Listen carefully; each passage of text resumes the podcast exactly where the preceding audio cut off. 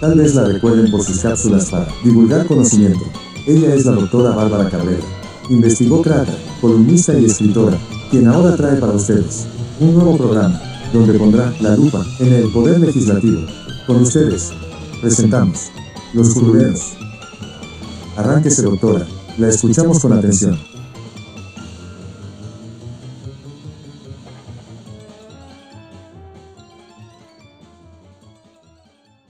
Tramitología legislativa. Comparativo latinoamericano, segunda parte. Esta ocasión presento la segunda y última parte de los principales rasgos de la tramitología legislativa en países de América Latina. Acompáñenme en este recorrido. El Salvador.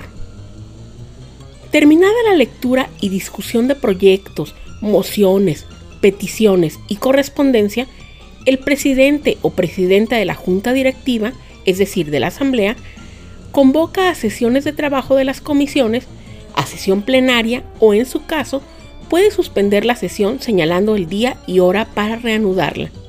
El relator o relatora de una comisión no tiene límite en el uso de la palabra en el asunto de su comisión. Cuando una solicitud, moción o proyecto es aprobado, la Secretaría formula el decreto o acuerdo correspondiente y a la mayor brevedad procede a la tramitación. Todo decreto o acuerdo es firmado por la mayoría de los miembros de la Junta Directiva. Cuando un proyecto de ley es desechado o no ha sido ratificado, no puede ser propuesto dentro de los próximos seis meses. La Asamblea puede acordar oír a cualquier ciudadano si lo estima conveniente a petición escrita de él, presentada antes de cada sesión, en la que expresa en forma concreta el asunto en que interviene. Guatemala. Toda iniciativa cuyo propósito sea la presentación de un proyecto de ley deberá presentarse redactada en forma de decreto, separándose la parte considerativa de la dispositiva, incluyendo una cuidadosa y completa exposición de motivos así como los estudios técnicos y documentación que justifique la iniciativa. Presentado para su trámite un proyecto de ley, se pone a discusión en tres sesiones celebradas en distintos días y no puede votarse hasta que se tenga por suficientemente discutido en la tercera sesión. Las comisiones están obligadas a rendir los dictámenes en el plazo que no exceda de 60 días contados a partir de la fecha en que reciban los expedientes de que se trate, salvo que justifique la prórroga de dicho plazo mediante informe que deberá presentar al Pleno. Cuando existan criterios opuestos o diferentes entre dos o más comisiones en cuanto a la emisión del dictamen de una iniciativa o asunto en particular, requerido en forma conjunta, cada comisión deberá plantear al Pleno el respectivo dictamen favorable o desfavorable, según sea el caso, y será este por mayoría absoluta del total de los miembros que integran el Congreso quien decida sobre la admisión de uno u otro dictamen. Honduras. Los proyectos de ley y demás disposiciones que se sometan al Congreso Nacional se presentarán por escrito con su correspondiente exposición de motivos, pudiendo los proponentes reformarlos o retirarlos durante la discusión. Los proyectos necesitan del dictamen de las comisiones. Estas los emiten con el voto de la mayoría de sus miembros. Cualquier miembro de una comisión puede presentar por separado su voto particular. El dictamen de la comisión se somete a la consideración del Congreso Nacional y es discutido en tres debates separados. En caso de urgencia calificada por mayoría de votos, se discutirá en uno o dos debates. Ningún diputado podrá excusarse de emitir su voto, excepto en el caso de que tuviera interés personal en el asunto que se discute.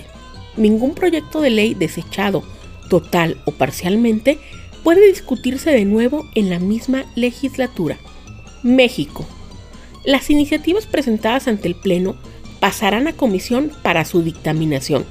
Las comisiones legislativas presentarán el debido dictamen, sea a los diputados o los senadores, y se sujetarán a los trámites que designe el reglamento de debates. Todo proyecto de ley o decreto podrá iniciarse en cualquiera de las cámaras y se discutirá sucesivamente en ambas, observándose el reglamento de debate sobre la forma, intervalos y modo de proceder en las discusiones y votaciones. Aprobado un proyecto en la Cámara de su origen, pasará para su discusión a la otra. Si éste lo aprobare, se remitirá al Ejecutivo, quien si no tuviera observaciones que hacer, lo publicará inmediatamente en el Diario Oficial de la Federación. Las votaciones de ley o decreto serán nominales. Nicaragua. Todo proyecto de ley deberá presentarse ante la Secretaría con su exposición de motivos, escrito a máquina en original y una copia, llevando al pie la fecha de presentación. Deberá ir firmado por el proponente o proponentes.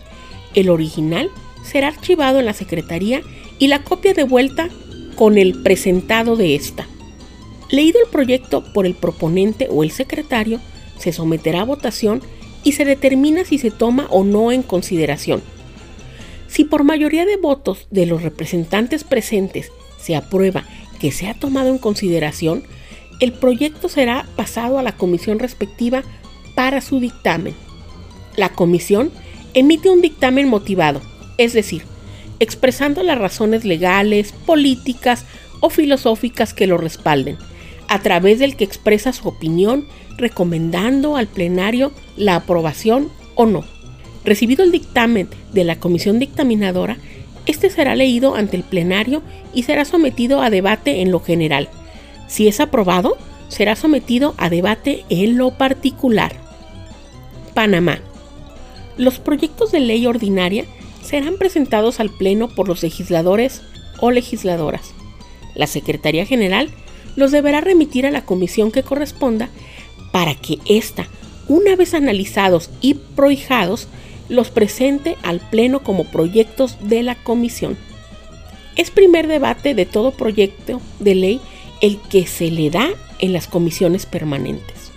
Todo proyecto de ley que no hubiere sido presentado por una de las comisiones será pasado por el presidente de la Asamblea Legislativa a una comisión ad hoc para que lo estudie y discuta dentro de un término prudencial.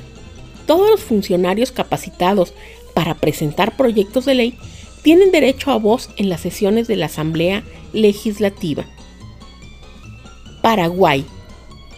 El Senado y la Cámara de Diputados no considerarán ningún proyecto que no hubiera llegado por lo menos 30 días antes de la expiración del periodo anual de sesiones ordinarias salvo resolución por dos tercios de votos. Ningún proyecto, según la Cámara de que se trate, se presentará firmado por más de seis senadores o por más de diez diputados. Leído un proyecto de ley, resolución o declaración originado en la Cámara, el presidente dispondrá que se elegire a la comisión correspondiente para su estudio y dictamen.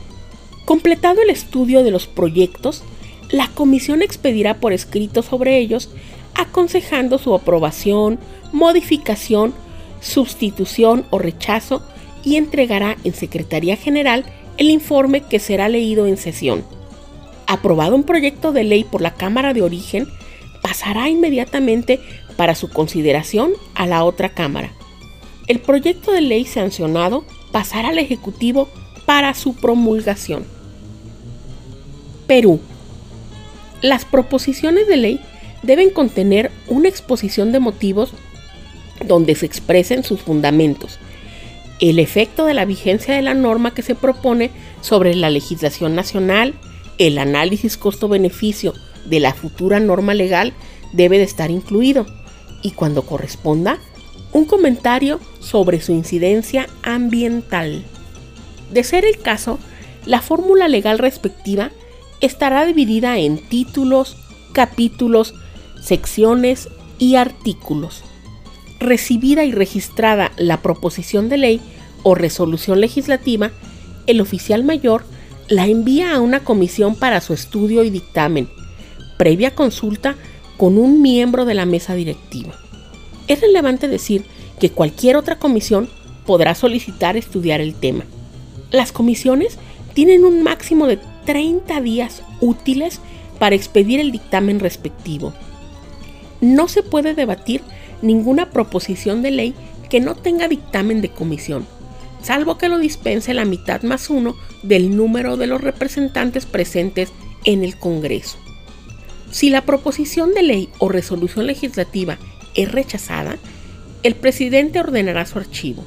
No podrá presentarse la misma proposición u otra que verse sobre idéntica materia hasta el siguiente periodo anual de sesiones.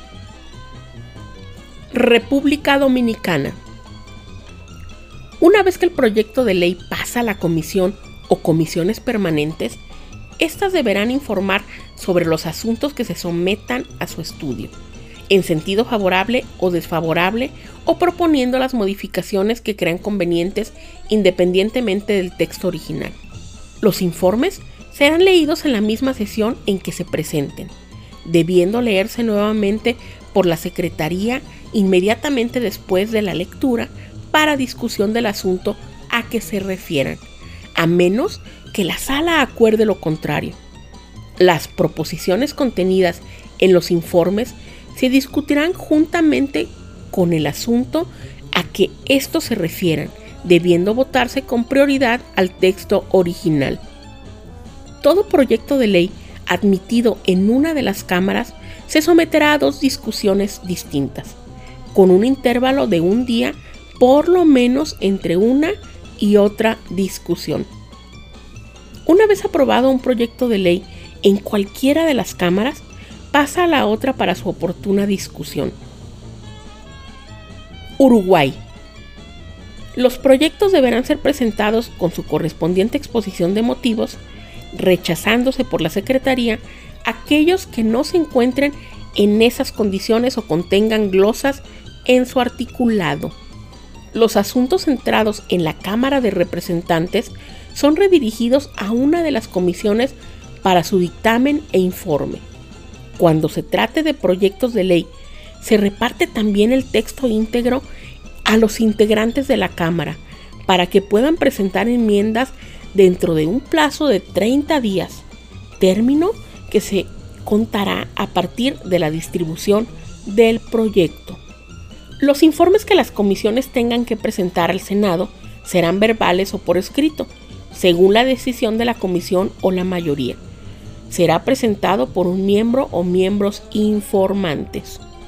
Si la Cámara en que tuvo origen el proyecto de ley lo aprueba, lo pasará a la otra para que, discutido en ella, lo apruebe también, lo reforme, adicione o deseche. Y finalmente, Venezuela.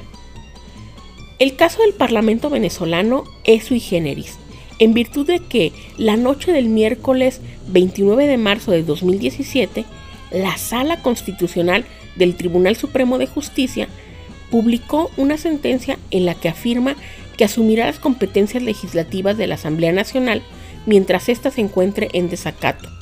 La decisión de la Constitucional fue en respuesta a un recurso de interpretación introducido el martes 28 de marzo por representantes de una filial de Petróleos de Venezuela sobre el artículo 33 de la Ley Orgánica de Hidrocarburos, situación que prevalece hasta la conclusión de la grabación de este programa. Y bueno, hasta aquí la tramitología legislativa en este comparativo de América Latina.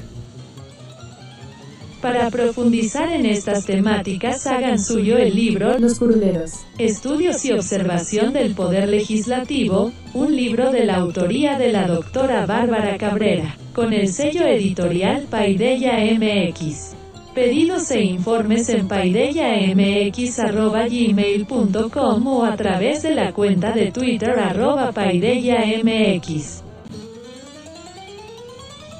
Los invitamos a intercambiar puntos de vista acerca de estos temas con su autora, a quien, entre letras, con su café y a un tweet de distancia, la encuentran como arroba guion bajo Bárbara Cabrera.